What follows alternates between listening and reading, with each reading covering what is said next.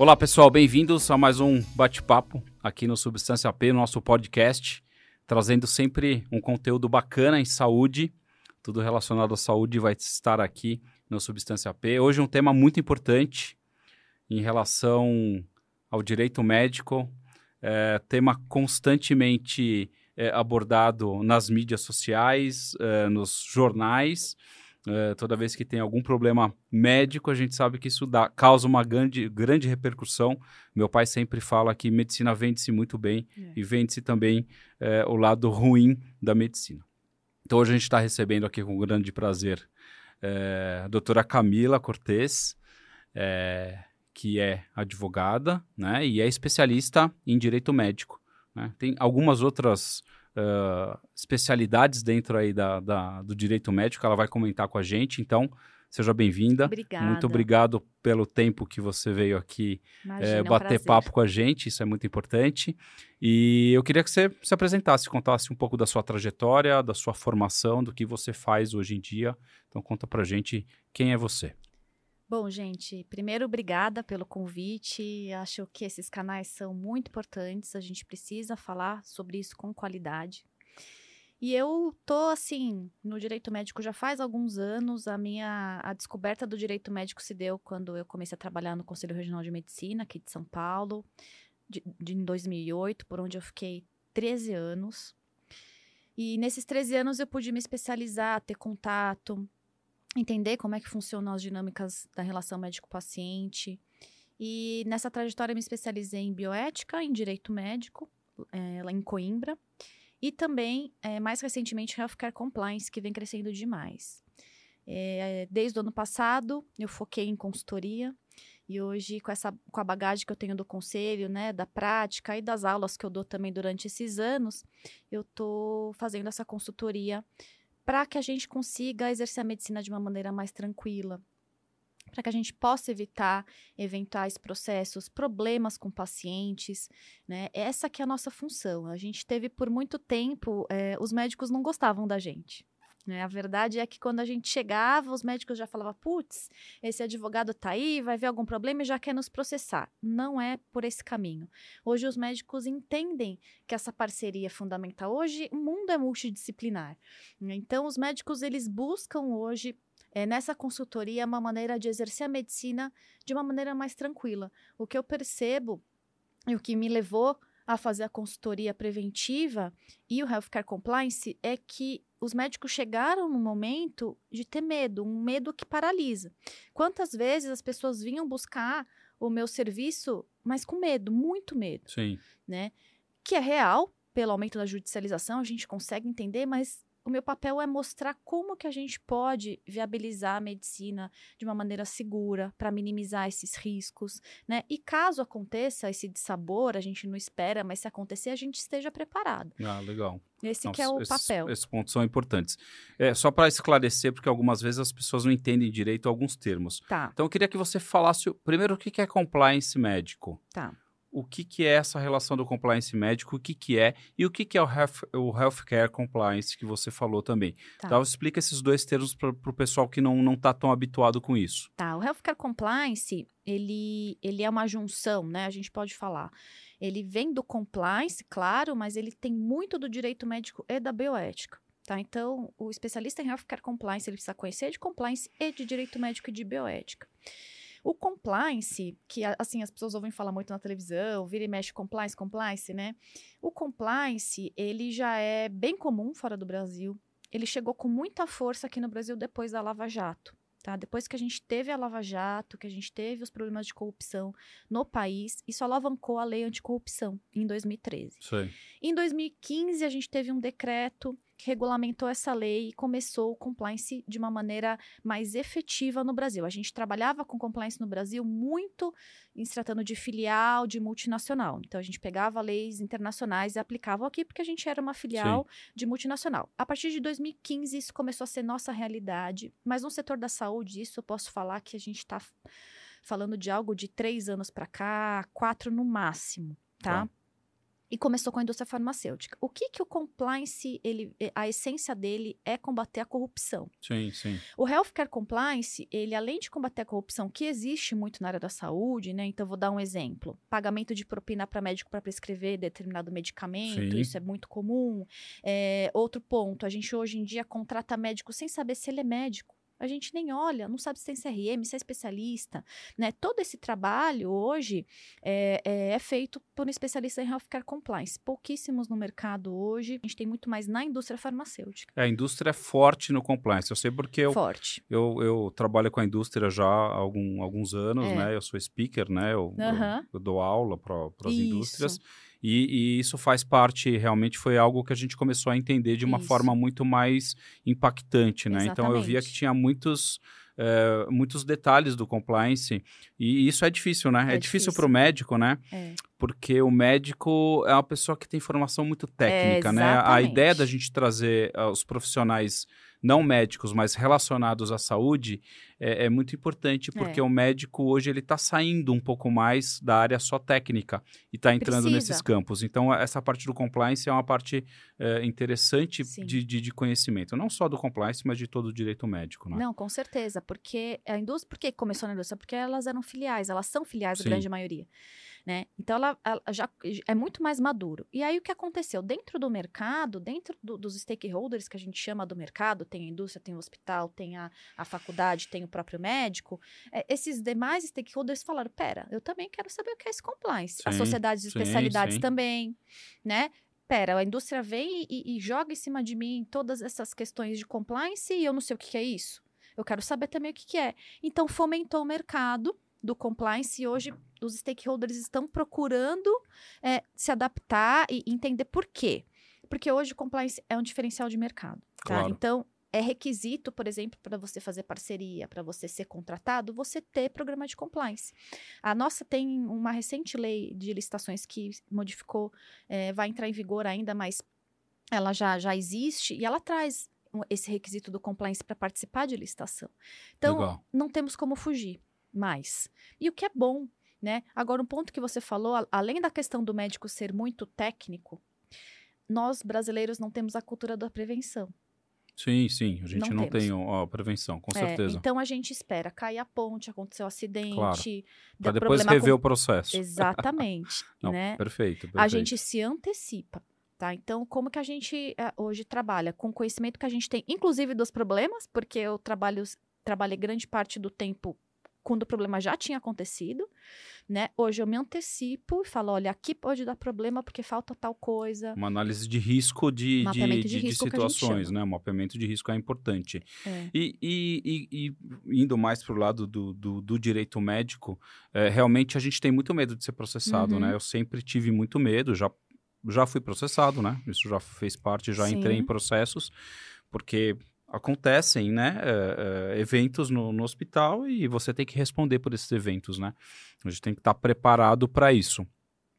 Mas é, essa parte preventiva talvez nunca tenha sido ensinado para gente. Isso nunca na faculdade a gente não tem essa Não. formação. Nossa formação é muito relacionada à prática clínica mesmo. Sim. Então, mostrando assim de uma forma, obviamente que a gente não vai conseguir ensinar o médico a, a- a tudo isso, mas quais são as bases de uma segurança para você não se expor a riscos eh, de processos? Quais são os cuidados básicos que um médico tem que ter? Olha, é, prim- a primeira coisa é você saber quais são as normas que te regem, tá? Geralmente, quando eu dou aula e falo pessoal ou treinamento, pergunto quem aqui lê o Código de Ética Médica? Não vou falar que nem um quinto levanta a mão, não lê. Só lê quando tem problema. Só ler que não tem problema. Né? O- a saúde é muito regulada, né? Então, hoje, eu que sou uma profissional do Healthcare Compliance, eu já tenho dificuldade de saber todas as leis, eu tenho que mapear isso diariamente. Imagine para um profissional da medicina Sim, sim. saber quais todas as normas que são reguladas, é muito difícil. Mas esse é o primeiro passo. Que norma me regula? O que, que eu preciso saber?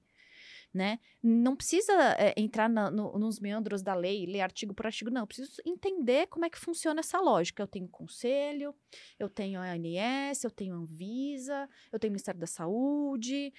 Bom, já, come- já, já comecei, pelo menos eu sei quais são os órgãos que me regulam. É, a partir daí, você começa a ver as fragilidades, onde estão essas fragilidades, né, para tentar corrigir antecipadamente. E são, assim, não é nenhum milagre, não é nada mirabolante. Por exemplo, um termo de consentimento bem feito, tá? Isso exige técnica. Não dá para colocar só nomenclatura de médico que a gente não vai entender. Não dá para pegar esse termo e colocar na hora que o paciente está lá, já para fazer a cirurgia. Tem toda uma técnica. Esse é um ponto. Colocar no prontuário tudo, tudo. Né, o prontuário hoje, é, ele é o nosso instrumento principal. Se eu treino bem o profissional a colocar tudo no prontuário, se caso tenha um processo lá na frente, a gente tem como se defender. E eu falo uma coisa: é, não acreditem nunca num profissional que vai falar, eu evito que você responda a um processo. Isso é impossível. Não, é impossível. impossível. O que, que é possível? Eu te preparar para você responder. Isso é possível. Sim, sim. Né? Eu posso hoje sair daqui e processar você. Que controle que você tem sobre isso? Nenhum. Nenhum. Mas você tem um controle do que você fez e você tem tudo registrado. Tudo registrado. Isso não é também burocratizar, tá? Não, não, não é esse o ponto. A gente burocratiza ou documenta quando necessário. E tudo isso a gente aprende muito na prática, o que funciona, o que não funciona, né? Qual a experiência a gente vê os momentos a, a, ideais. E a, quando você se antecipa, né? É, se houver um processo, a gente consegue eliminar a chance quase a, a zero de condenação. Tá, isso é fato, né? Então, um bom prontuário, um termo de consentimento, e aí o elemento emocional da coisa, que poucos pensam nisso, e a gente percebe que essa é a maior causa de processo, que é o não acolhimento. Mais do que um problema que você causa para o paciente, tá? Porque pode acontecer, né? Eu brinco que nenhum médico sai de casa falando, ah, hoje eu vou, vou prejudicar alguém. Não. Lógico, né? né? Mas pode acontecer, somos Sim. humanos, erros acontecem, a gente tem problema com material, a gente tem vários problemas até estruturais de SUS e tudo mais.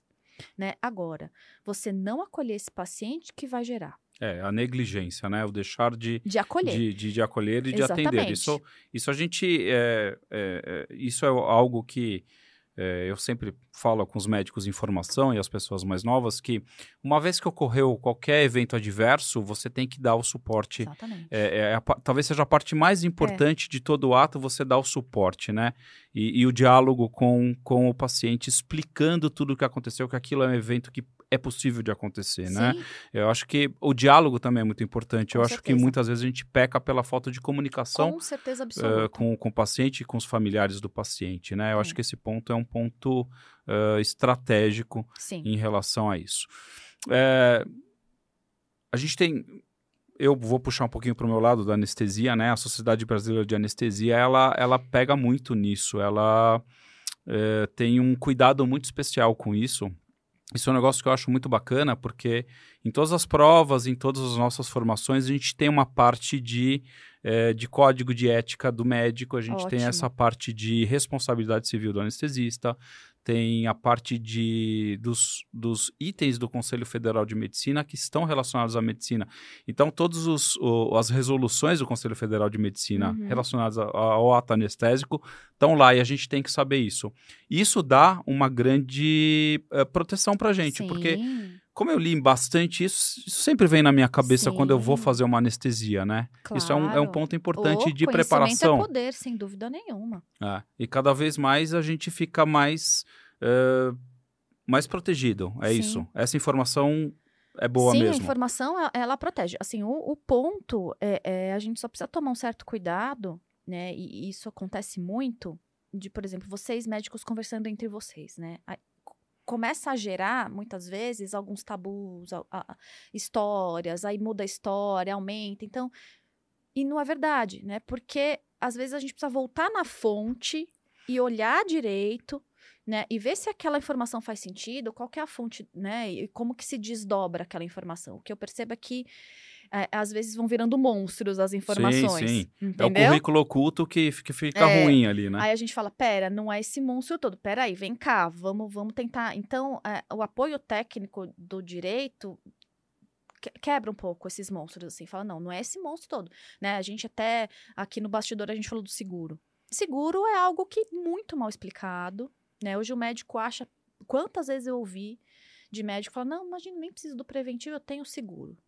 Aí você já fala, hum, né? Não é assim. É, não é assim. E o médico acha isso porque quem vende seguro para ele fala isso para ele. Lógico. E não é verdade. E aí, na hora que ele precisa e vai acionar, ele fica a ver navios. Ele pagou anos, precisou uma vez, foi acionar. Aí o seguro vai falar: puxa, mas é que nesse caso aqui eu não te cobro. Não, mas eu não vou te assessorar no processo, eu vou só pagar lá na frente se for condenado.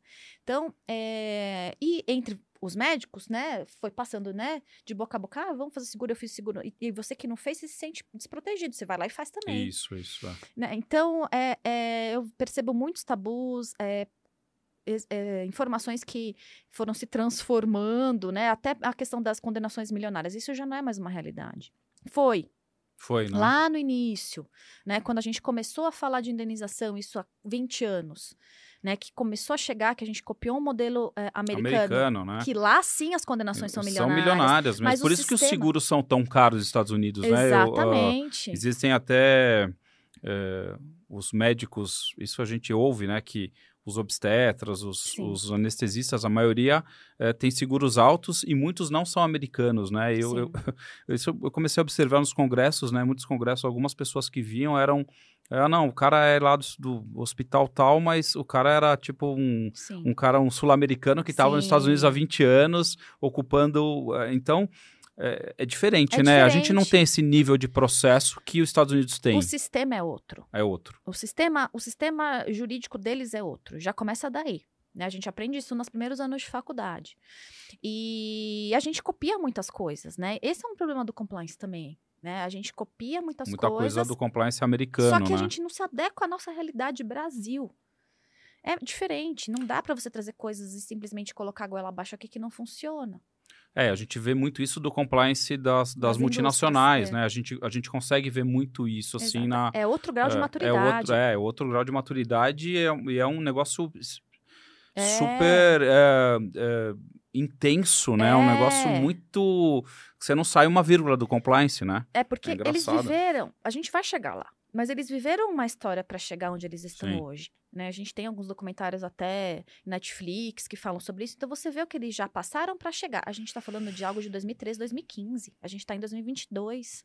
Né? Então é, é pouco pela história. Sim. Mas a gente vai chegar lá. Então não adianta. Compliance é cultura. Não adianta eu simplesmente fazer um código, impor a regra e falar "Ah, a partir de hoje é dessa maneira. Não, Não. não, vai funcionar. É treinamento, é falar mil vezes, é, é É usar. cultural. É, É cultural. é jeito. usar o problema para falar, pera, aqui tem um problema, vamos mapear, vamos o- o colocar isso para não acontecer mais. Né? Então a gente vai mudando isso. E voltando só à questão da- das indenizações, no começo era assim, milionária, assustou. Hoje, o- a- e o próprio judiciário amadurece. Então, assim, quando chega uma demanda nova no judiciário, como está chegando de LGPD agora, é uma lei nova, ele também não sabe como se portar. Ele fala, pera, não sei, nunca tive, não tenho referência. Então, ele vai usar o que ele tem. E aí, o judiciário vai se acomodando, né? E vai falar, pera, não é a nossa realidade, não, Sim. isso acaba sendo até enriquecimento ilícito, se você for olhar, né? E aí, o, a, a próprio judiciário foi se adequando e hoje as indenizações chegaram até na- no, no- no nível oposto, que são os advogados de paciente falando, puxa, mas essa indenização é irrisória. Né? Então a gente chegou no outro, no outro ponto, né? Do outro lado. Temos que equalizar. E é natural a gente ir de um lado, qualquer coisa que é nova, a gente primeiro vai para um, pra um oposto, Pra aí um vai para o né? outro, para outro extremo, para depois equalizar. Então a gente está nesse momento. E, e- e se as indenizações são altas, assim, em casos excepcionais, de morte, de algo muito grave, ou que repercutiu muito na mídia também pode acontecer. E não estou dizendo que não há condenação e que não tem médicos ruins e que não tem médicos que precisam sim ser condenados. Existe em todo Sim, lugar. Lógico. Tem advogado, tem médico, tem enfermeiro, tem todos os profissionais. Mas não é generalizado da maneira em que se vende. Tá. Né? E, e, a- e quando a gente olha isso estatisticamente, eu vou dar até uma estatística do Conselho de São Paulo, que é, é- é pública essa estatística, de 100% de denúncias, só 25% vira processo. Desses 25%, só metade é condenado. Né? Então, olha só a diminuição. Então, a gente tem Sim. muita sindicância, muita denúncia, muita ação, mas não necessariamente o médico é culpado. Por quê? Porque o paciente ou a familiar é da natureza humana querer achar um culpado. Ah, sim, com- sem dúvida. Ah, É, tem todo então- esse lado, né? É, então a gente quer achar um culpado, não Lógico. conformo, né? A morte é um tabu para nós aqui, então a gente quer achar alguém culpado pela morte do meu familiar. Não tem. Muitas vezes é consequência natural da doença. Né? Então, tudo isso tem que ser levado em consideração. Agora, se você tem um bom diálogo com essa família, como você Facilita mesmo falou... muito, não? Muito. Facilita muito, porque... É, muito. Fica muito mais fácil, porque quando, quanto mais claro você, uhum. você se, se põe é, nessas circunstâncias, é, a família entende de uma forma mais profissional. Né? Sem dúvida. Eu acho que esse, esse, o ponto do, do, do, falar é importante e o ponto de anotar tudo, escrever Sim, tudo. Né? Sempre. Eu, sempre, eu sempre ouvi isso, as pessoas falando, escreva tudo no tudo. prontuário. Então, eu sempre falo, olha, a ficha de anestesia ela tem que estar... Tá, é, limpa, Impecável. tem que estar tá bonita, ela tem que estar tá arrumada, ela tem que colocar tudo o que aconteceu, porque outras pessoas também relatam Isso. o que aconteceu, então tudo tem que bater, é. né? E, e, eu sempre falo, deixe tudo bonitinho, porque o juiz vai olhar essa ficha, né? Essa ficha que é a, a evidência do que Sim. aconteceu, e você vai se explicar é isso mediante mesmo. isso, que é o prontuário, né? É o nosso prontuário, prontuário é a ficha de anestesia, é. né? Toda, é, toda a passagem né? do, do, do paciente é desde a visita até a alta,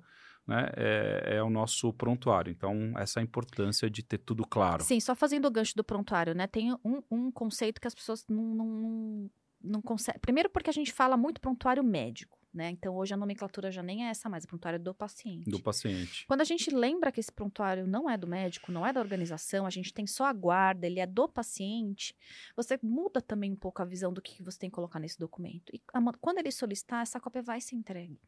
A gente não, não, não, não pode ter essa resistência de entrega de prontuário, entender que esse documento é seu, ele não é.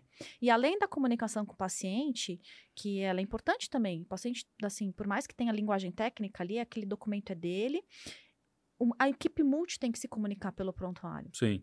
É, então, uma da, quando eu faço essa referência para os meus colegas advogados, quando a gente tem um processo judicial, ele tem que ser autoexplicativo. Então, eu tenho que ler aquele processo, eu não preciso ficar. Juiz, o que, que você quis dizer com isso? N não vou chamando as pessoas para se explicarem. Eu leio aquele processo e eu entendo. O prontuário tem que ser autoexplicativo. Né? Eu, claro, posso me comunicar com os profissionais, não é esse o ponto, mas eu não tenho que ficar tirando dúvida. Ah, não tem que deixar dúvida. Tem que estar tá claro o suficiente para ele ser autoexplicativo. Né? E hoje ele não é assim. Entendi. Infelizmente. Legal. É, não, são pontos é, importantes. Realmente a gente sabe que o prontuário é do paciente, né? O paciente tem direito é. de consultar até o prontuário sim, durante a internação, sim. né? Isso a gente já já sabe, porque isso não, não existia antigamente, né? Essa possibilidade, né? É, ou, verdade, não se deixava é... o paciente olhar o prontuário, mas hoje a gente sabe que tem é, a propriedade é do paciente. Sim, isso é, um, é um ponto importante também. Muito, muito importante. É, aí isso vem de todo um contexto de modificação da, da, de como é a relação médico-paciente. Né? Então, a gente vem é, sendo um pouco técnica aqui, mas para vocês entenderem, ele é muito paternalista. Então, a gente sempre teve uma relação em que o médico mandava, ele que opinava, ele nem perguntava para o paciente o que, que, o paciente queria, é, se fazia dava sentido. dava opção do, do tratamento, né? Eu não existia esse diálogo. Não, o médico decidia. Isso vem mudando com o tempo, é muito recente, Sim. muito recente, né? Então, os médicos, assim, inclusive da minha geração, da que vem, já tem uma certa resistência com esse tipo de, de, de posicionamento, mas é a realidade, o que não, eu não acho de todo ruim, né? É importante o paciente questionar o corpo dele, tem toda uma questão bioética envolvida aí. Então, essa relação muito hierarquizada, ela vem se horizontalizando. Sim. 100% horizontal jamais será, né? Porque o médico tem a domínio técnico, é impossível, né? E o paciente é um ser vulnerável em sua essência, independentemente do que ele é tem. Verdade. Independentemente, pode ser que for uma pinta, né, é um câncer, é sim, é vulnerável. Sim, com certeza. Né? Então, é, essa relação nunca vai ser horizontal. Mas a horizontalização dela, que é um, até a gente usa o termo empoderamento do paciente, faz com que o médico acabe se obrigando a, a falar mais, sim. a se explicar mais, a perguntar mais, a escrever mais, né? E que isso é bom para todo mundo. Se a gente for olhar, é bom para todo mundo, é muito melhor, porque assim, né? Se acontecer uma coisa, hoje você fez uma cirurgia, né? Uma anestesia em 2024 esse paciente resolve te processar. Você vai lembrar? Não, não, não lembra. Imagina, você faz 20, 10 procedimentos por Entendeu? dia. Entendeu? É impossível. Claro. Então, isso também é uma segurança para que você se recorde, né? Dos detalhes. É impossível. A não ser que seja um caso muito, assim, específico. Muito que você lembrou Marcante. É, fora isso, você não vai lembrar. Então, é bom para todo mundo no final, né? Então, é, é, esse questionamento, claro, a gente tem os extremos. O paciente que vai no Google e já quer trazer o, o seu tratamento, né? A gente tem os extremos, Sim. mas... de uma maneira geral, é, você dá essa chance para o paciente explicar, conversar e decidir junto com ele é, é, é, é uma tendência, né? E que eu acredito que seja bom para todo mundo. Não, sim. Eu, eu, acho que óbvio que é um, É. uma tendência de, de, de melhora de, É. de tudo, sem dúvida disso. Mas vamos sair um pouquinho do, do direito médico do processo. Vamos falar de um, de um ponto também que é super atual, que a gente vê cada vez mais, é o médico na mídia social. Hum, Então, é, você aí que gosta de fazer seu Instagram, seu TikTok, é, vamos debater um pouquinho sobre isso do ponto de vista legal, não do ponto de vista eh, de mídia, mas do ponto de vista eh, de como a lei olha para isso, os conselhos olham para isso. Então, hoje a gente tem um- um- uma explosão de pessoas eh, que estão se expondo de uma forma nas mídias, né? Seja na- no TikTok, no Sim. Facebook, no Instagram, que são acho que os, os grandes eh, canais, né? O próprio É. YouTube também. E, e aí eu queria saber o que pode, o que não pode, quem é que pode, como que ele pode se apresentar, ele é especialista, não é? O que, que ele tem que Tá. ter? Qua- Quais são os- as premissas básicas em relação à exposição de mídia? Eu vou tentar ser sucinta, porque as normas de publicidade elas, é, é muito vasta, tá? A gente tem muito, muito, muito detalhe que demandaria uma aula, mas eu posso dar alguns direcionamentos, tá? A, a publicidade hoje, sem dúvida, é o calcanhar de Aquiles hoje da medicina, tá? É, é o que está, assim, realmente muito em evidência por conta das mídias sociais. A publicidade sempre foi um item que o conselho averigou, e eu vou explicar por quê. Na visão dos conselhos, tá? A medicina não pode ser mercantilista. O que é ser mercantilista? Ah, não posso ganhar dinheiro com a medicina? Não é isso. Mas a questão mercantilista, para os conselhos, não pode se sobrepor à questão técnica de assistência. É por isso que a publicidade é tão restrita. Então não pode ser um produto, Não você tem que ser um um prestador de, de assistência médica. Exatamente. Perfeito. É por isso. É a base. É a- Essa é a base Essa de é a tudo. base, é a justificativa. Legal. tá? Que aí com isso você até se conforma um pouco mais, né? Embora a gente saiba que eh, a maioria entende que é muito restritivo, muito conservador, que a norma do conselho não acompanha a evolução tecnológica, eu posso até concordar. Mas tem uma razão de ser que é essa, não defendendo de maneira alguma, mas tentando justificar a visão deles, o porquê disso, né? Então, quando você se coloca numa mídia social, a primeira coisa que você tem que pensar é: eu estou informando alguma coisa? Estou trazendo alguma informação para a sociedade? Ou eu estou sendo sensacionalista? Ou eu estou me autopromovendo? São essas perguntas que você tem que fazer. Quando você chega na mídia social e você simplesmente informa e comunica, é isso que o conselho autoriza. Tá? É, eu não posso me autopromover, fazer vinculação à marca de produto, né? Ou trazer alguma. Na época da Covid, o que mais teve foi mídia social sensa- sensacionalista. Você quer morrer? Ah, então precisa fazer tal coisa, faça comigo, que aí você não vai morrer, né? Então, esse tipo de coisa o conselho não vai permitir, né? Só que isso pode ter uma linha tênue. né? Então, eu sempre falo. Faça sua autorreflexão. Se você ficou na dúvida se isso é sensacionalista, um terceiro vai achar.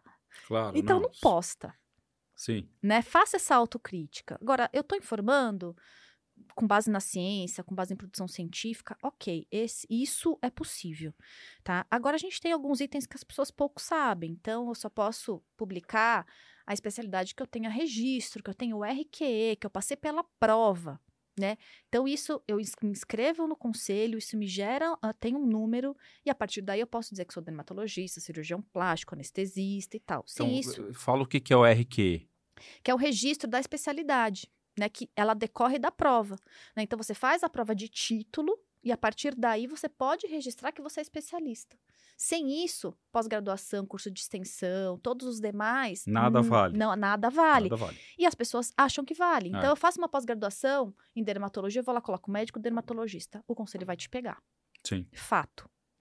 Tá? Então, isso é um dos erros mais comuns que a gente vê nas É, redes sociais. No próprio carimbo, né? No Uma próprio vez carimbo. falaram, você só pode colocar médico anestesiologista se você tiver o título de especialista Exatamente. pela Sociedade Brasileira de Anestesiologia, né? E eu falava, puxa, mas não, É, mas é verdade, né? É isso. É, mas isso também é uma falta de informação que a gente Falta, tem, porque é, quando eu comecei a dar aula para alguns, Uhum. ah, alguns ah, laboratórios, algumas indústrias farmacêuticas, uma das indústrias falou assim para mim, mas cadê o seu RQ? Eu falei assim, mas o que é RQ? Aí ele falou, não, é o registro de qualificação né, de especialista, você não tem esse RQ? Eu Falei, eu não tenho um RQ. Eu era anestesiologista já há alguns anos formado e eu não tinha RQ. Aí eu falei, puxa, mas nunca me pediram um RQ. E aí eu fui no Conselho Regional de Medicina, né? Levei meu título e eles fizeram né? Paguei uma taxinha, né? Que sempre tem uma taxa. Sim, sempre uma taxa. e é, aí eu, eu, ti, eu te, tenho o meu, meu RQ, mas até então ninguém tinha me informado que eu precisava registrar esse meu título. Eu tinha o título. Eu vou te deixar né? tranquilo é, agora. É com muito informação. engraçado, né? Porque É. eu acho que muita gente não sabe disso. Inclusive os meus pais, tá? Sim, então. Você tem pais médicos, Tenho. né? E eles não tinham registrado. Pois é. Eu falei, não me façam passar essa vergonha amanhã, os dois no conselho registrando o título. Aí eles foram. É. Né? Então, é, é, de fato, é uma falta de informação. As pessoas pensam, ah, já tenho certificado, estou garantido. E não, tem que registrar. Tá? Tem que registrar. Isso, inclusive, é, é uma proteção para vocês. E até o paciente que for pesquisar, né, ele vai pesquisa e vê que você é, É, no especialista. CRM tem lá o, o Sai o RQ. é, tem o RQ. É, então, tudo isso que são detalhes, mas que fazem toda a diferença, muitos médicos não têm a informação e acabam pecando. E eu vou te falar, a grande maioria, né, pelo que eu vejo, não faz por mal dolosamente. Não, não, faz não é porque, não, sabe, mesmo. A gente não tem essa informação que tem que fazer esse registro. Ninguém conta Ninguém. isso pra gente. Agora, a gente tem uma minoria que faz dolosamente. Eu gosto muito de falar sobre isso também, porque quem está nas mídias sociais, quem tá, é ativo nas mídias sociais, tem a impressão de que sempre vai ter um colega que faz as coisas e que ninguém está vendo. Sim. Olha, mas o conselho não viu. Ah, mas ele pode, por que, que eu não posso? E tem a falsa impressão de que ninguém tá vendo. Aí eu, eu digo algumas coisas para vocês que eu sempre gosto de pontuar. Primeiro, publicidade geralmente vai gerar uma penalidade privada. Primeiro que o processo ele é todo sigiloso, então eu nunca vou saber se você está respondendo. Porque é sigiloso, só você vai saber seu advogado. Então pode ser que aquela pessoa que esteja lá esteja respondendo um processo Tá ou até mesmo tenha sido condenado. Só que a pena é privada, eu também nunca vou saber. Tá? Sim. Pode ser que ele continue, seja reincidente, tenha até uma pena pública, enfim. E você fala, puxa, né? Ele con- continua, até ele ser caçado, ele pode continuar. E aí eu vou te falar uma outra coisa também que eu aprendi nesses anos. Tem médico que assume o risco, tá? Então tem médico, e isso é muito pessoal. Fala, não tem problema nenhum, não tem problema nenhum respondendo conselho, pra mim é indiferente, vale a pena pra mim. Eu prefiro, mas Talvez financeiramente. o valha a retorno pena. pra mim Sim. compensa. Só que essa pessoa dorme tranquila e tudo mais. Agora tem um outro que não colocou o RQE Sim, e tá tomando remédio antidepressivo. sim. Então é muito É, pessoal, pessoal, claro. né? Tem uns que ass- assumem esse risco e, e- e, ok, dormem bem, tá tudo certo. O outro chega chorando no conselho, passa mal, não dorme e tudo mais. E ele quer fazer tudo certinho, então é perfil também. Então não, não achem que, que ah, o conselho direciona o que ele tá olhando. Ah, De fato, ele não tem perna para olhar tudo. Por isso que depende muito de denúncia. Mas ele não faz essa diferença, não. É possivelmente aquele seu colega que está no TikTok, no Instagram, fazendo coisas antiéticas, ele pode estar respondendo processo sim. E, e caso haja uma infração, foi denunciado, teve infração, se detectou, se viu, se constatou. Quais são as penas que esse médico está sujeito? O que, que pode acontecer com esse médico? Tá, hoje são cinco penas, tá? Mas eu vou contar só resumidamente como que é o caminho. Então, a gente primeiro tem uma fase de sindicância, que é aquela que eu falei que porcentagem 25% só que segue no processo. Então, nessa primeira fase de sindicância que a gente vai apurar, averiguar, chama o médico para conversar e tal, é, você tem 25%, aliás, tem 75% de chance de Isso ser aí. arquivado, tá? Se não, se você tá nos 25%, isso é média, tá? As médias até dos últimos anos foram até menores. Vira processo, aí a gente vai instaurar um processo, chama o médico para apresentar defesa, tem audiência. A gente sempre recomenda aqui que se nomeie um advogado, embora não seja necessário obrigatório. Isso vai ter um julgamento. Se lá na frente a gente constata que sim, teve uma infração ética, pela norma, primeiro você vai ter uma pena privada, que é a advertência. Tá? As publicidades mais leves, isso gera uma advertência. Na segunda vez, vai ser uma pena B, que aí já é uma censura privada. Aí, numa pena C, que é a censura pública. Aí você rescinde de novo, suspensão 30 dias e, por fim, a cassação. Também não é verdade que eu, numa primeira publicidade, vou ser Vai caçado. ser caçado, claro. Tá? Quem que é caçado, assim, de primeira? Tem que ser algo muito grave, um assédio, uma morte, algo assim, que ficou configurada negligência. E mesmo assim, não é muito comum alguém ser caçado de primeira. Tem que ser algo muito grave. Geralmente, assédio é um bom exemplo, tá? De, de, de médicos que acabam sendo caçados de primeira quando é detectado um assédio, até porque o médico que assedia, ele não assedia uma pessoa, ele assedia várias, né? Então, acaba, ele acaba sendo caçado sim. Então, é, é uma publicidade geralmente vai ser pena ou B, que é privada, ou seja, o que, que é, como é a execução dessa pena? Você recebe uma, um ofício na sua casa, fica lá registrado, mas ninguém sabe. Entendi. Tá? Aí você decide, você fala, não, vou continuar com essa publicidade aqui. Tá valendo a pena para mim. Pode ser que você tome uma C, aí sim vai pro diário oficial, vai pro jornal, Entendi. e aí você fica mais exposto, tá? Mas o, a, a penalidade de cassação, ela assim, atinge a porcentagem muito baixa de médicos, tá? Tem que ser um médico reincidente ou algo muito grave para isso acontecer. E a grande massa fica em pena A e B. Tá. E, e, a gente vê, né, no Instagram, nos TikToks, o que, que pode e não pode, assim? Eu vejo é, dancinhas, é, médicos fazendo dancinhas, é, mostrando uh, benefícios de, de um medicamento ou uh, implantes hormonais, algumas coisas assim desse gênero. Isso pode não. ser feito, essas dancinhas? Uh, o que pode isso? Não, não pode, não pode. É, a gente, na norma, porque assim, é, a tecnologia é muito rápida, né? Então a gente tem uma norma de 2011 que fala de publicidade, com uma modificação de 2015. E de 2015 para cá, a coisa aumentou muito, né? TikTok, por exemplo, é uma rede social que surgiu depois, ela não está prevista na resolução, mas lá a resolução amplia para todas as, as, redes sociais, mídias sociais que surjam. E há recomendação dos conselhos para que não sejam feitas essas dancinhas. Tá? tá? Expresso para TikTok. Não tá. façam as dancinhas. Tá? tá? E, e se vincular a medicamento, jamais tá? Isso gera uma infração até um pouco mais grave do que simplesmente você não colocar o RQ, você se vincular é, a uma farmácia, a um medicamento, isso é, é, algo que o conselho vê com muito maus olhos, que é algo que inclusive a gente vê muito em compliance. Sim. Tá, que tem muito, e isso, isso é um dos principais problemas que a gente tem em compliance, essa vinculação aí com farmacêutica, com ótica, etc. E, enfim, tudo que, o que sai da, da, que ultrapassa a linha do decoro, Sim. o conselho ele vai olhar com maus olhos. Não, que às vezes é difícil, né? As pessoas terem também é. algum bom senso em relação a isso. Mas, por exemplo, é, eu sempre vejo assim os médicos colocando o cotidiano deles, tipo assim, estou chegando no hospital para fazer uma cirurgia tal, estou chegando no hospital para atender o tal paciente. Isso pode? É, isso pode, tá?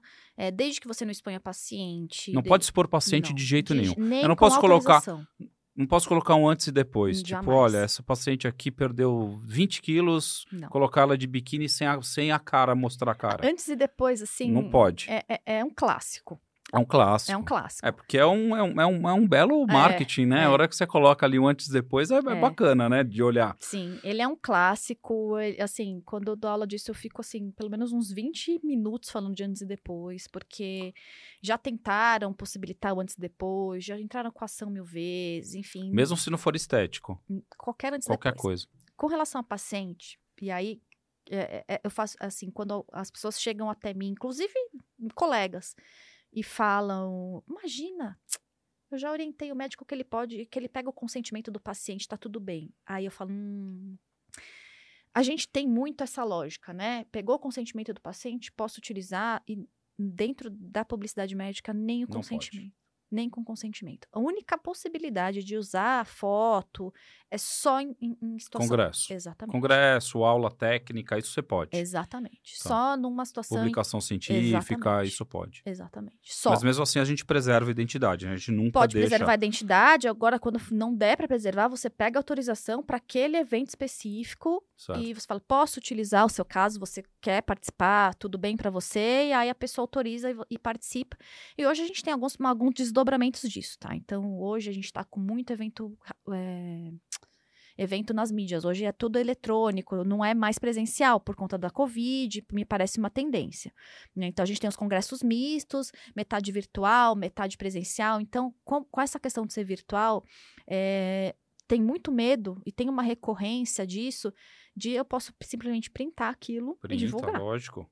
Sim. E aí entra o compliance novamente, né? A gente faz todo um trabalho de disclaimer que a gente chama. Todo o congresso começa a, a- a- o, o, o módulo lá, começa a, gente já coloca o disclaimer dizendo ó, qualquer divulgação dessas imagens, você será pessoalmente responsável. A gente coloca até uma, uma marca d'água para saber quem printou. Às vezes a marca d'água é com o nome da pessoa.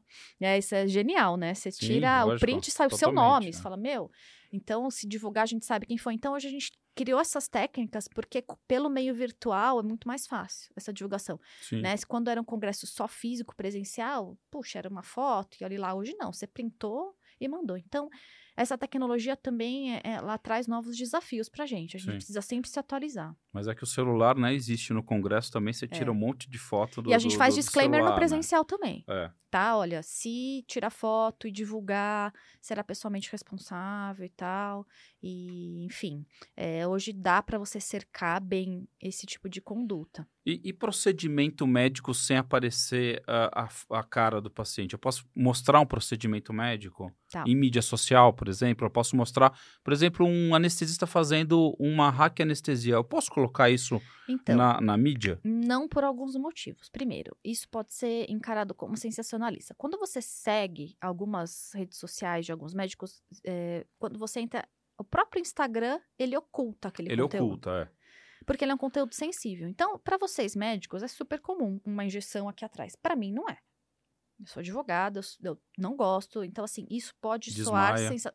Não chegou a desmaiar, mas eu tenho pavor. Claro. Eu, assim, não, não é a minha praia mesmo. Por mais que eu trabalhe com médico, eu tenho família de médico, assim, medicina não é comigo. Então, isso pode soar sensacionalista, tá?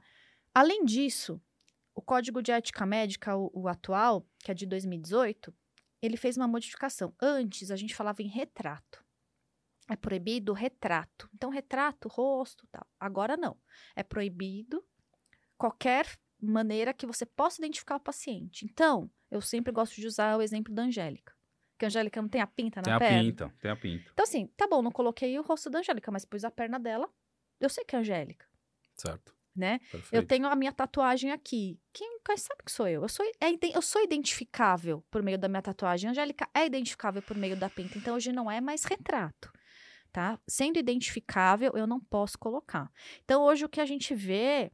Também a tarjinha preta também não adianta. Sim. Eu já vi em aulas, assim, eles colocarem no Pelé, na Xuxa. Você sabe que é o Pelé, Sim. sabe que é a Xuxa, não adianta. É, eu vejo, assim, às vezes eles cortarem o nariz, a boca, assim, bem, sabe, destacado de tudo, só mesmo a boca, o nariz, o olho, e mesmo assim correndo um risco, tá? De- se for identificável... Você pode ser processado. Mas eu posso, então, então eu posso po- postar um procedimento lá eh, de uma técnica. Essa é a minha dúvida, entendeu? Porque a gente, a gente eh, o, o Instagram virou uma grande sala de Virou. aula, né? Então existem eh, vários profissionais médicos mostrando procedimentos, como eles fazem os procedimentos ou as técnicas que são Sim. utilizadas em procedimentos médicos. A minha pergunta é: o Instagram é algo aberto, É, né? uhum. A- a- o- como o YouTube também é Sim. algo aberto. Então, se você coloca procedimentos médicos, é, pode? Não. Mas aí é um outro motivo, tá? Por conta do sensacionalismo, sem dúvida, mas é, porque assim a gente vê muitas vezes as pessoas mostrando as injeções, os procedimentos e tal, isso para atingir paciente, né? Esse é um ponto. Quando você tá fazendo um procedimento para explicar para médico, ensinar para médico, você cai num outro problema, que é ensinar técnica exclusiva de médico para não médico. Para não médico. Isso também é infração ética. Além de infração ética, isso está previsto na lei do ato médico. Tá? Então, isso sim é um grande problema. Se você faz algo em um local aberto, uma mídia social aberta, um procedimento que é exclusivo de médico, você pode incorrer em duas infrações. Então, mas e, e se esse médico tiver só seguidores médicos? Minimiza. Mas para você provar isso é complicado, hein? Não, sim, é, É. óbvio, né? Porque o cara não vai ter só só seguidor Não. médico, a menos que ele tenha uma Não. página só daquele, É. daquela especialidade. Ou, É. ou- ou mé- é difícil. A gente tem problemas para você ter uma ideia. A gente estava até conversando das questões estéticas, né? Assim, há uma briga entre os conselhos, se ato médico se não é, se outro profissional pode fazer, não pode. né? Tem médicos hoje que estão restringindo totalmente, né? Essa parte de, de cosmiatria e tudo mais para médico, porque já tiveram problemas de ensinar isso para não médico. Né? Então, o, o conselho ainda tem esse ranço, essas questões, né, de sempre falar que é ato médico. Então, não tenha dúvidas que o conselho de medicina quase sempre vai falar que é ato privativo de médico. Né? E aí você corre o risco de fazer isso para não médico, é, eu não recomendaria. Tá? É algo que eu falaria, olha, não, não faça. Quer dar aula? Vamos fazer direito. Fazer um curso. É, exatamente. Fazer um Vamos fazer um curso, controlar essas pessoas, ver quem são, né? Então, é, dificilmente esse médico vai ter um Instagram restrito. Não, é, é, é difícil de pegar essa desculpa. Acredito que não pegue, não. É. Não, é algo que eu, que eu vejo assim, e aí eu falo, poxa, mas será que não tem algo aqui que. É, essa exposição, né, é. de, de técnicas, porque eu vejo procedimentos técnicos, né, cirurgias, anestesias, é, procedimentos invasivos ao paciente, é, é, invasivos, né, procedimentos que a gente faz com o paciente e isso sendo postado, né, e aí você acaba eh, atingindo também um público que talvez não seja Leigo. médico e você está fazendo alguma Sim. de alguma forma isso. Sem dúvida. E essa, esses posts de procedimentos, tá? É, não vou dizer que é a maioria, mas assim, se você for olhar, grande parte está fazendo propaganda de um produto, de algum algo, algo ali por trás também, tá? tem isso que, que acaba ficando nas entrelinhas e, e, também é proibido, né? Como eu já disse, você vincular isso a algum tipo de produto, é, medical device, tudo isso é proibido. É, são vários pontos éticos aí que a gente tem que... E eu não falei nem um terço do que é proibido, né? É, tem muita restrição mesmo. A, a resolução, ela é, ela é, grande, ela tem muitos itens, é, aborda um por um, e é isso cada um, cada médico decide que risco que assumir. Acho que a vida é assim, né? Eu não, sim, decido claro. assumir. Não, eu entendi que não pode, mas eu vou assumir esse risco porque para mim está fazendo é, diferença. A gente tem médicos que é, não, não é somente um. Hoje você vê produtos dermatológicos com nome de médico. Né? E a pessoa sabe que não pode, certamente foi processado e, e segue, porque muito provavelmente ela deve estar tá ganhando muito dinheiro e para ela tudo bem, dorme tranquilo e tá tudo certo, né? E a vida que segue. Mas para outros isso é, não dá, é algo que, que, que mancha a reputação e a pessoa não quer seguir. Mas sim, as normas elas são restritas, assim, para hoje você fazer uma mídia social 100% ética, eu já, eu já começo na bio ali, na biografia, assim, do Instagram, eu já bato o olho, eu já sei o médico que foi orientado e o que não foi. É a primeira coisa que o conselho vai olhar. Então, mas onde que ele busca isso? Assim, eu, eu sou um médico e eu quero postar no Instagram algumas, algumas partes da minha vida profissional. Onde que eu busco essa orientação? Como que eu sei o que, que eu posso fazer e o que eu não posso fazer? Por... a gente não tem essa orientação não. na faculdade. A faculdade ela é muito ruim de medicina. Nesse a faculdade de é. medicina é. ela é ótima de medicina, mas ela é muito ruim do ponto de vista de administração, né? É, as pessoas saem da faculdade sem saber fazer uma gestão de um, um consultório, consultório né? não sabe como que é pessoa é. física, pessoa jurídica, como pagar menos imposto. É, a gente não sabe nada disso. Né? A, gente é, a gente tem uma formação muito técnica, é muito ruim isso. A gente sofre muito com isso, na verdade. Então, onde que ele procura isso? Qual é o, qual é o canal, assim? Onde que eu posso... Eu quero fazer agora minha mídia, ó, vou buscar minha mídia, eu quero uma orientação técnica em relação a isso. Como que eu faço? Então, são profissionais como eu, né? Agora Sim. puxando a sardinha para o é, meu não, lado. Mas... É o meu trabalho, né? O meu trabalho é esse. Um, um dos pontos do Healthcare Compliance é a publicidade ética. Né? Então, é, é, eu bato o olho, vou olhando o que, que precisa fazer, o que, que precisa retirar, e eu falo para você assim, com, muito, com acontece comigo diariamente. Olha, doutora, aqui não, mas eu quero. Entendeu? Então, o senhor assume o risco de fazer essa publicidade, colocando um preço que é proibido, por exemplo? Assumo, então tá bom, porque meu concorrente faz, eu quero fazer. Ok, você tá sabendo. Eu aprendi, sabe, depois de alguns anos de advocacia, de consultoria, meu papel é orientar. Quem vai decidir não Mostrar sou eu. Mostrar os riscos, né? Então, isso mudou muito a, a minha maneira né, de proceder. Então, eu mostro onde está o risco. Então, eu falo, não, mas eu quero. Então, vamos ver como que a gente pode minimizar isso. Em vez de você colocar R$ 1.500 no meio do post, por que, que você não põe embaixo?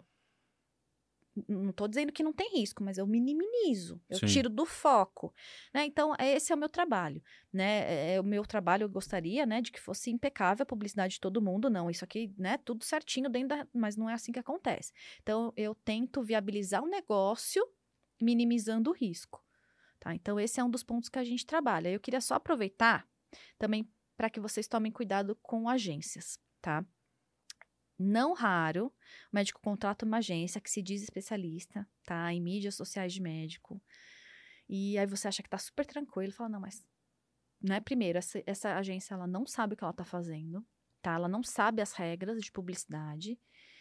E você que vai responder no final. Não vai adiantar você chegar no conselho e falar, puxa, mas foi a agência que fez. Não, mas o conteúdo é seu, né? Só a resposta é sua ali. Então não vai adiantar. Então, se quer fazer com a agência, acha interessante, pergunte se é uma agência especializada. Eu mesma já treinei duas, três agências aqui em São Paulo. Zero. Eles não sabiam nem onde, qual a norma. Né? Então, é uma, a cabeça do publicitário é uma outra cabeça. Não, então, vocês podem dar um tiro no pé com isso sim. Não é raro isso acontecer. Tomem bastante cuidado. Existe agência hoje especializada, é, mas de verdade. Né? Procure uma que seja especializada de verdade nisso. É, isso é um, é um ponto importante porque é, você já começa anunciando errado, né? Exatamente. Já é, vendendo o seu peixe errado.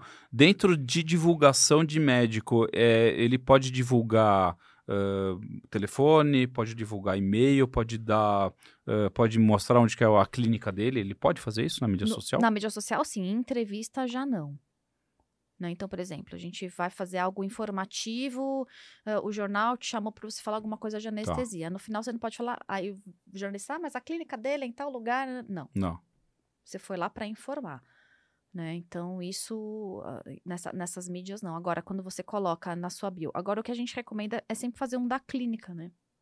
Se você tem uma Negócio clínica... jurídico ali. Exatamente. Né? PJ, é, né? Exatamente. Você faz o negócio da clínica, né? Você pode no seu fazer referência àquele que você trabalha em tal lugar. Isso, isso pode.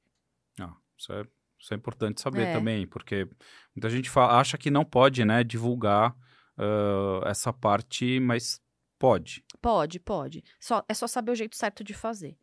Tá. Tá. Então, essa orientação é importante. É, a exatamente. Gente, muita gente não sabe é. isso, né? Eu, eu, converso com diversos colegas e sempre surge essa dúvida, né? Mas pode divulgar, não pode? Faz alguma coisa. É...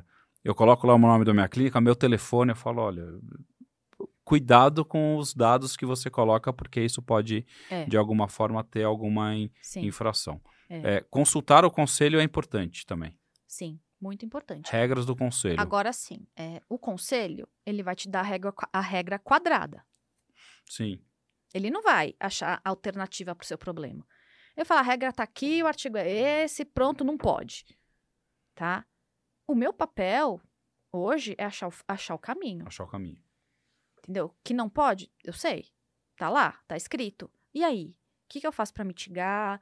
Como que você, o que eu mais, ou, mais ouço, como que você pode viabilizar o meu negócio? É isso que eu mais ouço.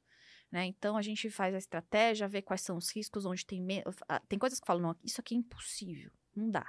Aqui a gente tem o risco, tem risco, mas menos ruim do que esse outro caminho. Então a gente faz toda essa análise de risco, é, a decisão acaba sendo do médico administrador, ele que vai gerenciar né, essas questões, ele que assume esse risco e a gente orienta, dá os caminhos é, para que ele possa viabilizar o negócio dele. É, e, e é esse que é o, o, grande ponto de crítica que os médicos têm com relação ao conselho, de não entender que aquilo é um negócio. Eles agem como se a medicina, como se ter um consultório, não fosse um negócio. E é.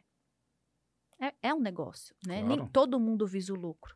Né? E o conselho ele não tem essa visão, né? Ele acaba pecando um pouco nisso.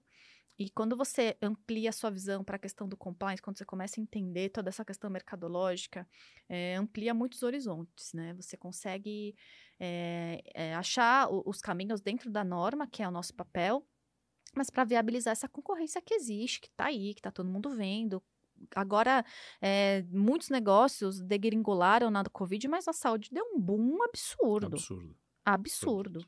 Né? Então, não dá mais para negar isso, né? Então, como que a gente consegue adequar, enquanto a norma ainda está um pouquinho obsoleta, como que a gente consegue adequar a norma à nossa realidade hoje, que é sim de uma concorrência, que é sim de investidor em saúde muito pesado, e a gente precisa achar uma saída para isso. Legal. Um outro ponto, assim, para a gente é, é, finalizar com um ponto interessante que também está super na, na, na mídia e, e, e, eu acho que o Covid acelerou de uma uhum. forma muito forte a telemedicina. É, como é que está funcionando isso? Quais são as regulamentações? Eu posso atender telemedicina? Quais são as regulamentações em relação a isso? Olha, eu vou falar para você que a telemedicina está absolutamente desenfreada nesse momento. Sim. Tá todo mundo fazendo o que quer, como quer, quando quer, porque a gente não tem a regulamentação. Aí que ah, tá o ah, problema. Tá. Não, vou, não é que a gente não tenha, tá? A gente tem uma regulamentação, sim, de 2002, dos conselhos, tá?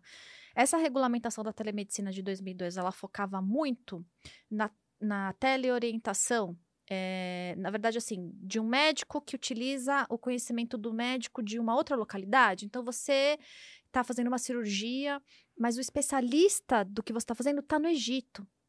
Né? Então, você se comunica com, com, com quem está no Egito para te auxiliar numa cirurgia aqui. O foco da resolução de 2002 era essa. Tá. Né?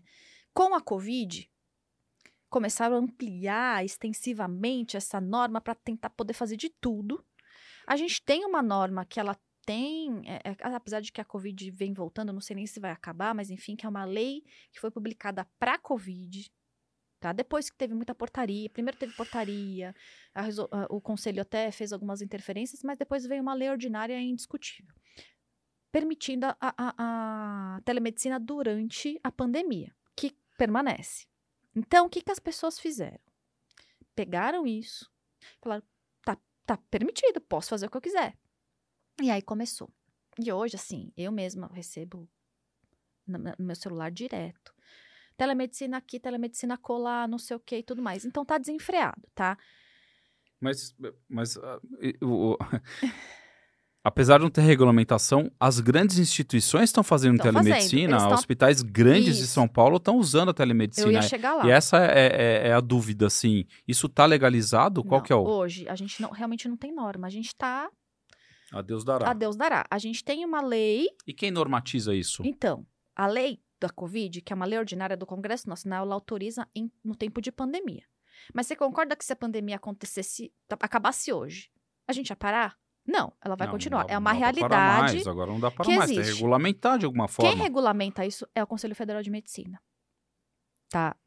A própria lei traz isso. O presidente, o presidente vetou, mas o veto dele não, não retira essa prerrogativa que é do Conselho Federal de Medicina para regulamentar essa técnica. Aí eu vou dar o contraponto, né? Eu acho que a telemedicina ela é maravilhosa. A gente precisa sim regulamentar. Eu sou muito a favor de que, que, ela, que ela regulamente, mas ela vem para auxiliar, né? Ela, a ideia da telemedicina é para auxiliar, ser um complemento e não uma substituição. Hoje, a telemedicina está sendo utilizada como uma substituição de uma consulta presencial em qualquer nível, de qualquer coisa, qualquer especialidade, e não deveria, no meu ponto de vista, muito, muito é, pessoal do que eu acompanho nisso. Então, a gente infelizmente, pela falta de regulamentação e da maneira que a telemedicina está acontecendo, a gente está deteriorando um pouco a relação médico-paciente. Vou dar um exemplo. A gente tem a questão dos idosos. Aí você fala para o idoso de 80 anos que só dá para fazer telemedicina. Ele não, não, sabe nem ligar o celular, ele não, não, não tem essa habilidade. Você está limitando o acesso algumas vezes em outra ponta. A telemedicina, ela vem e, e, e quando você olha, ela, ela, tem uma origem, que é a Declaração de Tel Aviv de 1999. É ali que está a origem dela. Quando você lê essa, essa norma, que foi a primeira norma que falou de telemedicina, o que, que ela busca? Dar acesso para quem está longe, para quem não, não consegue, não está nos grandes centros, né? É a essência dela é essa. E para que, que a gente está fazendo? A gente está fomentando o grande centro. A gente está deixando o rico com mais possibilidade. Com mais possibilidade. Né? e aí você, o pobre continua sem. Aí, é, porque ele não tem acesso à tecnologia para fazer ele a telemedicina. Não, a né? celular hoje até que tem, mas não tem internet. Aí dá na mesma. Então a telemedicina ela deveria ser um complemento né, de uma consulta presencial. Então você me consultou uma primeira vez presencial, você sabe o meu histórico, você sabe quem eu sou. E eu permaneço em telemedicina. Tudo bem. Hoje não é assim que está acontecendo. Você me vê por uma tela, você não faz examina, anamnese por não uma faz tela. Nada e, está fazendo a telemedicina. Né? Então, eu penso, tá? É, não sou, não vou fazer uma futurologia aqui, não é meu papel, mas eu acho que isso, essa bomba estoura.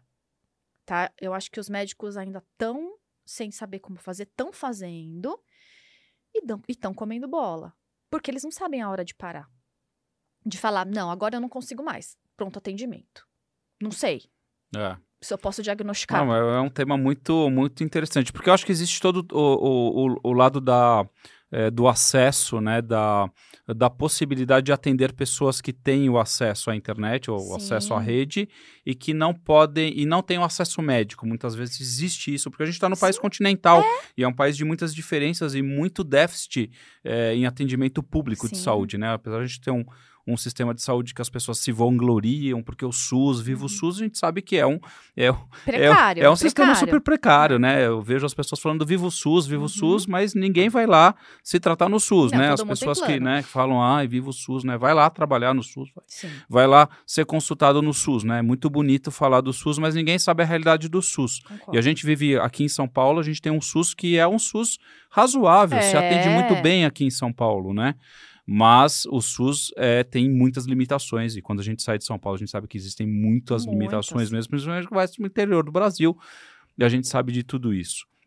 Então, eu acho que esse acesso, ele seria importante para a gente conseguir atender mais pacientes Exatamente. né, e, e- e levar essa informação, esse acompanhamento. Eu acho que isso é, é uma, uma possibilidade muito bacana. Eu acho assim. maravilhoso, assim, é, quando você estuda a questão social disso, você traz a bioética para esse olhar da- com a telemedicina, é fabuloso que a telemedicina é possível, mas infelizmente, como quase tudo, né, a gente desvirtua um pouco. É, e eu vejo muito na, talvez na medicina, eu não sei se eu estou falando besteira aqui, mas eu vejo na, na, na medicina da, eh, eh, de, de, de prevenção, né, na medicina preventiva, na Uhum. medicina de família, Sim, né? Isso é, é, um grande, é um, eu acho que seria um grande aliado porque é uma medicina muito mais ah, preventiva, É, né? de Desse conversa, ponto de de, cuidado, conversa e de é, cuidados é. básicos. É. Né? Mas eu acho que não elimina a- o médico indo Não. visitar o paciente, olhando o paciente, examinando o paciente, né? O médico, É. ah, ah, esse médico é um médico muito importante. Então, eu acho que perde-se um pouco disso também. Mas o acompanhamento é um, é um ponto que talvez seja. E assim, a, e a gente também não pode negar que a gente já faz. Então, por não, exemplo, se faz. né? Então, é, hoje eu vou no ginecologista, ele me passa 15 exames. Eu hoje mando para ele para internet, Sim, WhatsApp, sim, isso e é tele- tudo bem. Não, eu faço, eu faço telemedicina com, meu, com o pediatra dos meus filhos há É isso. 15 anos, desde que eles É, nasceram. A minha mãe que é Eu fiz pediatra. telemedicina com telemedicina seja pelo telefone, seja pelo WhatsApp, depois virou só o Exatamente. WhatsApp, É. né? Ou até de vez em quando você fazia. Eu, eu lembro que, como a gente, óbvio, também médico tem mais facilidade, Uhum. mas eu lembro de tipo ter lesão de pele, você tirar a foto e mandar a lesão Assim, pro eu- colega eu dermatologista. Um histórias- negócio que eu, eu acho absurdo, né? Ele falar, É. pô, meu, traz aqui seu É, filho, né? A gente não, pelo menos é. toma um café, né? Mas é que o tempo Sim, sim, Ah, sim. é uma coisa errada, né? Mas, Facilita, né? mas existe a telemedicina já faz tempo, né? muito tempo, muito tempo. Só que é, hoje é, ela se tornou bem comercial. Veja, eu também sou a favor que todo mundo ganhe seu dinheiro, não é esse o ponto. Mas ela ho- hoje é. Só que ela realmente não poderia ser a grande motivação, e está sendo, né? Então, ela teria que ser um complemento, facilitador para todo mundo, é, e hoje não. Então, ela virou realmente um negócio, hoje a telemedicina é um negócio, e ela está sendo feita sem nenhuma regulamentação. Aí o Conselho Federal de Medicina, que já deveria ter se pronunciado, ele não sabe muito bem para que lado ele vai. Ele está inerte, a verdade é essa. Então, a gente, em 2018, teve uma tentativa de regulamentação, aí foi um bafafá, um burburinho, não sei o que, o CFM revogou. Então, em 2018, a norma não era ruim. Ela trazia alguns requisitos, como, por exemplo, hoje, é a questão de onde que eu vou colocar esses dados. Que tipo de nuvem, que tipo de prontuário que eu uso, qual o nível de segurança que eu tenho que ter. É, porque aí tem, tem todo o lance do sigilo médico, da, da lei de, de, de proteção de dados. Existe Exatamente. uma, uma esfera Uhum. monstra, em volta Monstra. disso. É mu- Monstra. É muito mais complexo do que só atender Muito, pelo vídeo, né? né? Muita gente olha isso como um negócio muito Não, simples. e aí eu faço o que com isso? Com essa informação, eu vou andar com o prontuário do paciente debaixo do braço, ele é virtual. Então, médico Botar no também... meu computador, vai entrar um, um hacker lá e vai pegar esse dado. Exatamente. É, tudo são, isso. são questionamentos muito interessantes. Então, a gente orienta tudo isso. Né? A gente faz toda essa linha de raciocínio com, com o médico para tentar deixar. E eu nunca vou falar médico não faça. né? a gente vai dar um protocolo de fazer isso de maneira ética. Sim. né? Então, por exemplo, eu resolvi que eu vou atender telemedicina, é, primeira consulta por telemedicina, sem ser presencial. Faça um alerta, isso a lei exige, tá? De que, assim que possível, é, a gente vai fazer uma consulta presencial, de que essa consulta é, limi é, limitada, eu não consigo olhar tudo, né? Toda essa comunicação com o paciente também é fundamental. E, e os médicos não fazem. Então, eu até criei um protocolo de boas práticas de Ah, telemedicina. legal, bacana. É, para que o médico tenha esse passo a passo e, e- e se sinta um, Um pouco manualzinho. um manualzinho, né? O passo a passo da telemedicina segura dentro da regulamentação que a gente tem hoje também, porque não dá para inventar a roda, né? Agora, sem dúvida que o CFM precisa urgente se pronunciar para a gente saber onde que a gente está, porque a gente não sabe onde a gente está hoje. A gente está Não. usando essa lei da Covid, a gente abriu ela, interpretou extensivamente. E, e o engraçado é que não é só a medicina que está usando, Não. né? A psicologia está usando direto, porque é, eu fiz aí um ano e meio de terapia online. É, eu faço terapia online, inclusive, E até é muito hoje. engraçado isso, né? Porque é, falei, poxa, eu gostava tanto do, do, do presencial e o online eu gosto até, mas não gosto tanto. Mas hoje os terapeutas todos Total. fazem online, né? E, e segundo o meu terapeuta, ele fala que ele está trabalhando muito, Muito mais, mais. porque obviamente, né? As Tá atingindo pessoas o Brasil é, todo, até não, fora ele do tem- Brasil. ele tem é, vários pacientes na Europa, Sim. na Argentina, e isso é engraçado, né? Uma, uma outra possibilidade Sim, que se abre. Então, acho que os outros conselhos vão ter que também se adaptar todos. a esse, essa teliterapia, a telepsicologia, a telefisioterapia. Eu acho que isso Teve, vai englobar todo é, mundo, né? Todo mundo. A gente chegou a, a discutir da telefisioterapia, como que a gente faria, né? É tão difícil fazer uma fisioterapia sem contato. Sem o contato, né? Sem colocar a mão no É, paciente. É, exatamente. Então, a- a- tudo isso é discutido. Só que não se discutiu. Não É. foi feito de qualquer jeito, pela necessidade, sim, né? Agora, uma coisa, né, para fechar o tema aí da telemedicina, uma coisa é você utilizar aquele momento em que a gente estava absolutamente desesperado, sem saber o que fazer, sem saber o que é Covid, se a gente vai morrer, se não vai morrer, e criar ali uma janela de atendimento por telemedicina para esses pacientes, para aquele momento. Hoje a coisa está muito mais controlada, casos, pessoas com Covid, ainda pessoas morrendo, mas a gente já mais ou menos entendeu como é que funciona, né? E a gente, a gente tá agindo como se a gente estivesse em março de 2020. É, Entendeu? no início da pandemia, né? Exatamente. E, e, puxa, não é, não é por aí, né? Mas eu sou super a favor, especialmente para atingir as pessoas que não têm acesso. A gente tem no Rio de Janeiro o caso dos morros, é bem grave. Assim, eu conheço pessoas que trabalham em morro é, do Rio de Janeiro. O acesso para eles chegarem no morro, para o paciente descer o morro, para assim, uma telemedicina ali, sabe, para um primeiro atendimento, a facilidade é demais, a gente não tem, né? É, eu estive há pouco tempo no Maranhão, fui como turista, óbvio, maravilhoso, mas você no caminho, para você chegar ali, fui nos lençóis maranhenses, ali em Atins, a É pobreza, difícil. a UBS ali era, uma, era um de pau pique, assim, era uma coisa que você fala, meu Deus, aqui é uma UB, a UBS do local é essa. Sim. E, e você e lá não tem nem internet, então não dá nem pra dizer que a gente vai Que fazer uma telemedicina. chega, Mas era pra essa pessoa que a gente ia fazer a telemedicina, com Pra- certeza. né? E não tá sendo aí, a gente tá girando aqui no grande centro de novo, favorecendo de novo, e aí a gente com isso, é, a gente cria maior desigualdade, né? A gente, em vez de pensar numa estratégia de você levar a saúde pra todo mundo de uma maneira igual, não, a gente tá ao contrário, deixando ela mais desigual. É, isso, é, isso é ruim. É. Muita, muita desigualdade é, que, que vai gerando muito, muitos problemas, né? Porque é. a gente tem em relação à saúde. Isso é um, é um tema é, muito bacana, né? De saúde pública e de como melhorar o acesso à, à, à saúde. Eu sempre é, converso com os residentes, né? Com, com o pessoal em formação. A gente até tem umas ideias de fazer algum, algumas coisas de inovação em saúde Legal. e para o SUS, né? Então, que, que a gente custeia para o SUS? O que a gente pode diminuir custo, que hoje é muito caro?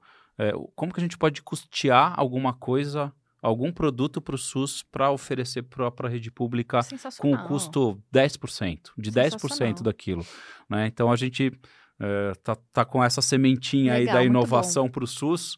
É, você vai sair esse projeto aí com, com, com essa molecada, porque é a molecada que tem as Não, ideias eles- boas. Nossa, eles são sensacionais. A gente tem uns trainees, assim, que fa- trazem umas ideias que eu fico, nossa, É, isso, admirada. isso é bacana. Eu acho que isso, É.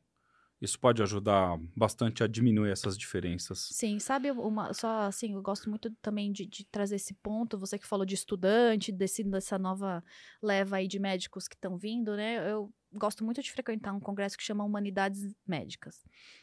É um congresso que basicamente ensina o médico como tratar a o ser mais humano. Exatamente. É. A gente também não aprende isso na faculdade, tá? Então eu acho maravilhoso, tem tudo a ver com bioética. Eu saio de lá assim com uma lista de filme, uma lista de livro, enfim, e muitas experiências interessantes. Uma delas, é, e esse, é, esse, ele era médico e índio, professor da universidade ali do Pará. Ele pegava os sextonistas dele e levava para a tribo, né? Para mostrar como que é a medicina, o que que é uma medicina Sim. sem recurso, como que você vai atender essas pessoas, assim, e, e isso enriquece demais. Claro.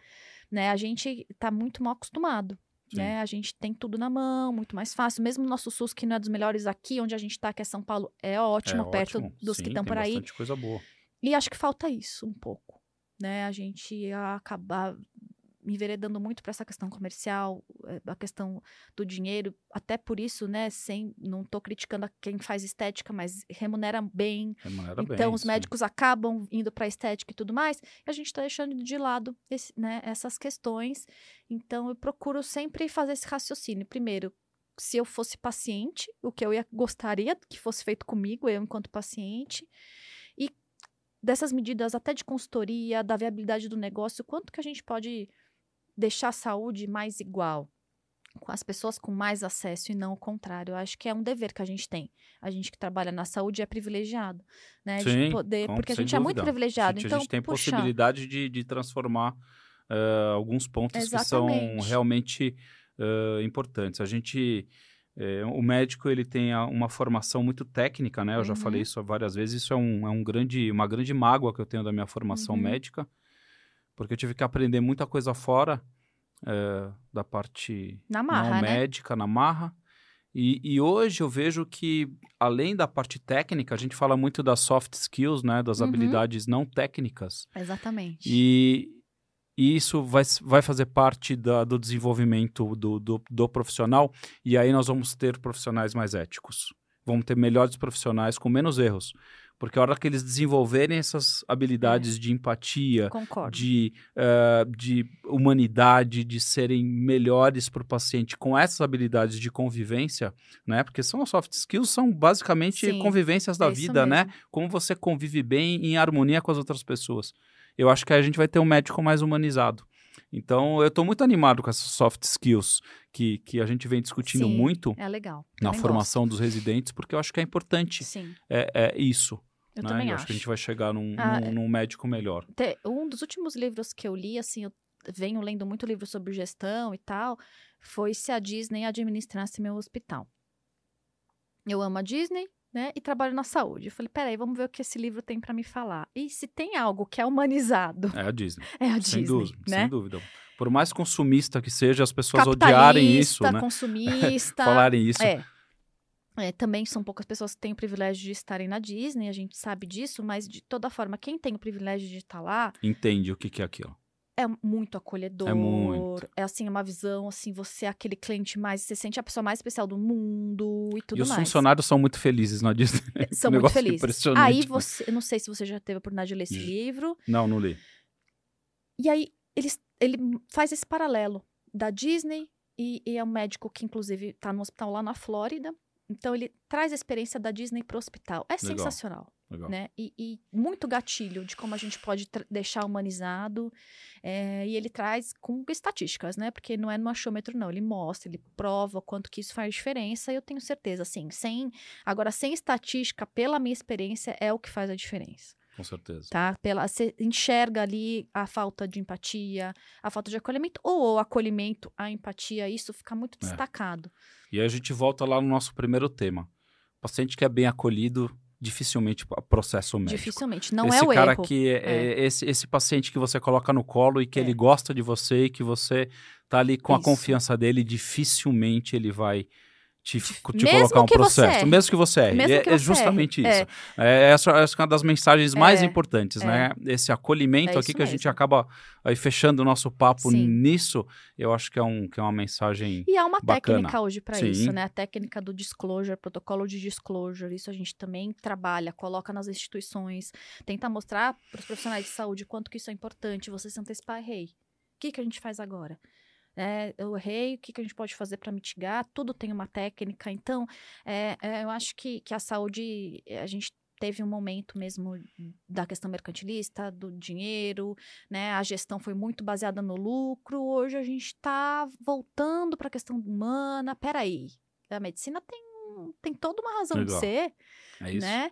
Então eu acredito muito nisso, né? Eu tento levar no meu trabalho sempre essa visão para tentar, né, deixar a nossa saúde melhor, os médicos mais confortáveis também, é uma preocupação muito grande de deixar os médicos confortáveis, porque o medo faz com que o médico fique na defensiva, ele pratica uma medicina defensiva, isso afasta o paciente Afasta dele o paciente.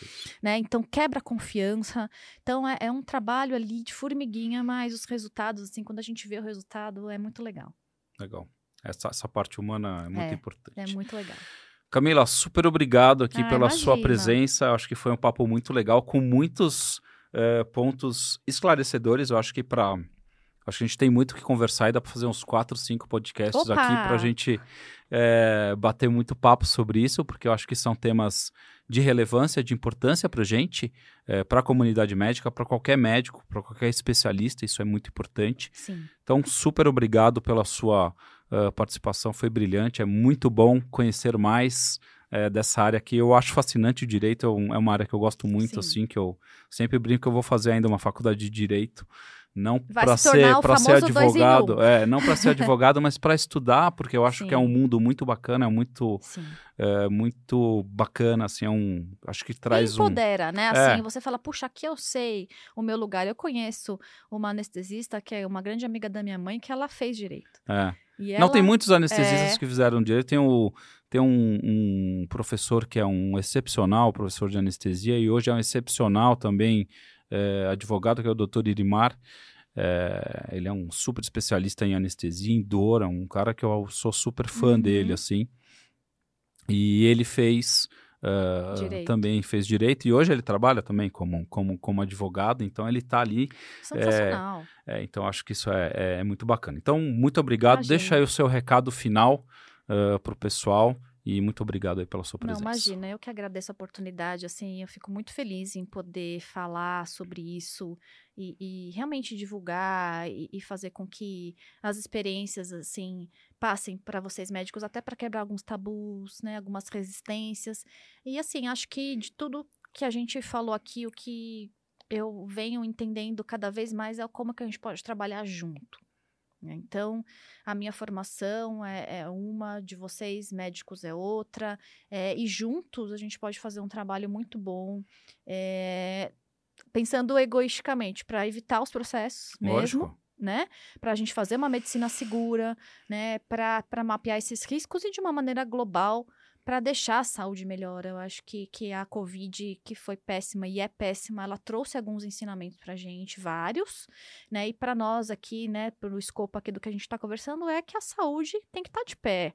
E ela de tem que pá, ser Tá humana. funcionando. ela tem que funcionar, porque quando a bomba estoura, Tem jeito. é, É so- guerra. é guerra É e guerra. sobra para a saúde. É e a gente precisa estar com ela em pé. E quem já havia pensado nisso, quem se antecipou, passou muito melhor pela pandemia, né? E então eu acabo olhando positivamente para isso e mostrando como que juntos a gente pode chegar nesse lugar.